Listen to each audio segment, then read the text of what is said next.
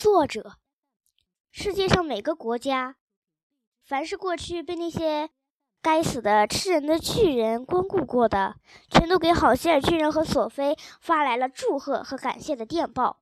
国王、总统、首相、总理等等各样的领导人物给大巨人和小女孩寄来赞美和感谢的信，还有奖章和礼物。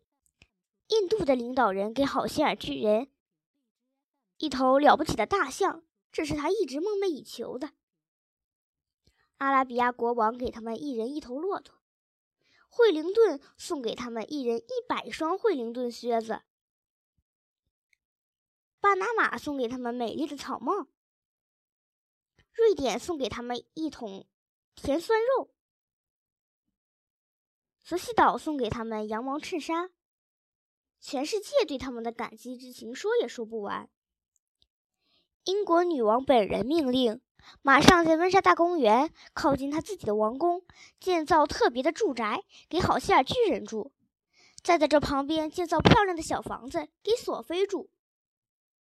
好希尔巨人的住宅里有特别的梦储藏室，里面放着上百个架子，上面放满了他的宝贝瓶子。不仅如此，他还被封为王家吹梦大臣，他得到允许。在一年的任何一夜，都可以跑去英国任何地方，把他那了不起的梦吹进孩子们的窗子。上百万小朋友的来信如潮水涌进他的家，求他到他那里走走。与此同时，全球旅游者蜂拥而来，惊讶地观看着九个吓人的巨人。他们专在喂食时间来参观。管理员把大鼻子瓜扔下去，听着巨人们啃嚼那天下第一难吃的蔬菜，发出了可怕的大吼和嘎巴嘎巴的声音，真是其乐无穷。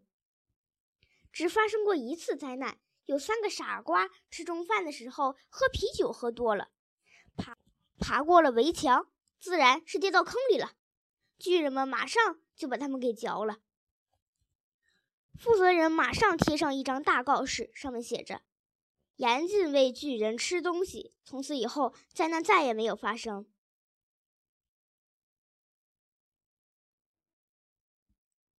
好心眼巨人表示，他希望把话说的规范。爱他像像父亲一样的索菲愿意每天教他，甚至教他认字和写字。他是一名了不起的学生。他空下来读读书。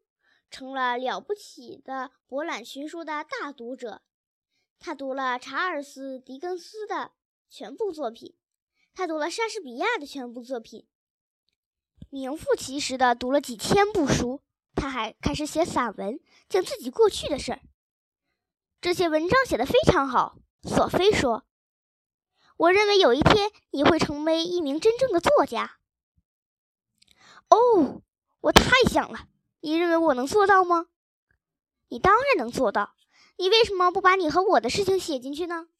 好极了，我这就来写。于是他写了，写得很用功，最后写出来了，不好意思的给女王看。女王念出来给她的孙子孙女们听。我想，我们应该把它正式印出来出版，好让其他孩子读到。事就这么成了。好心眼巨人是个极其谦虚的巨人，不肯写上自己的名字。他改用了别人的名字。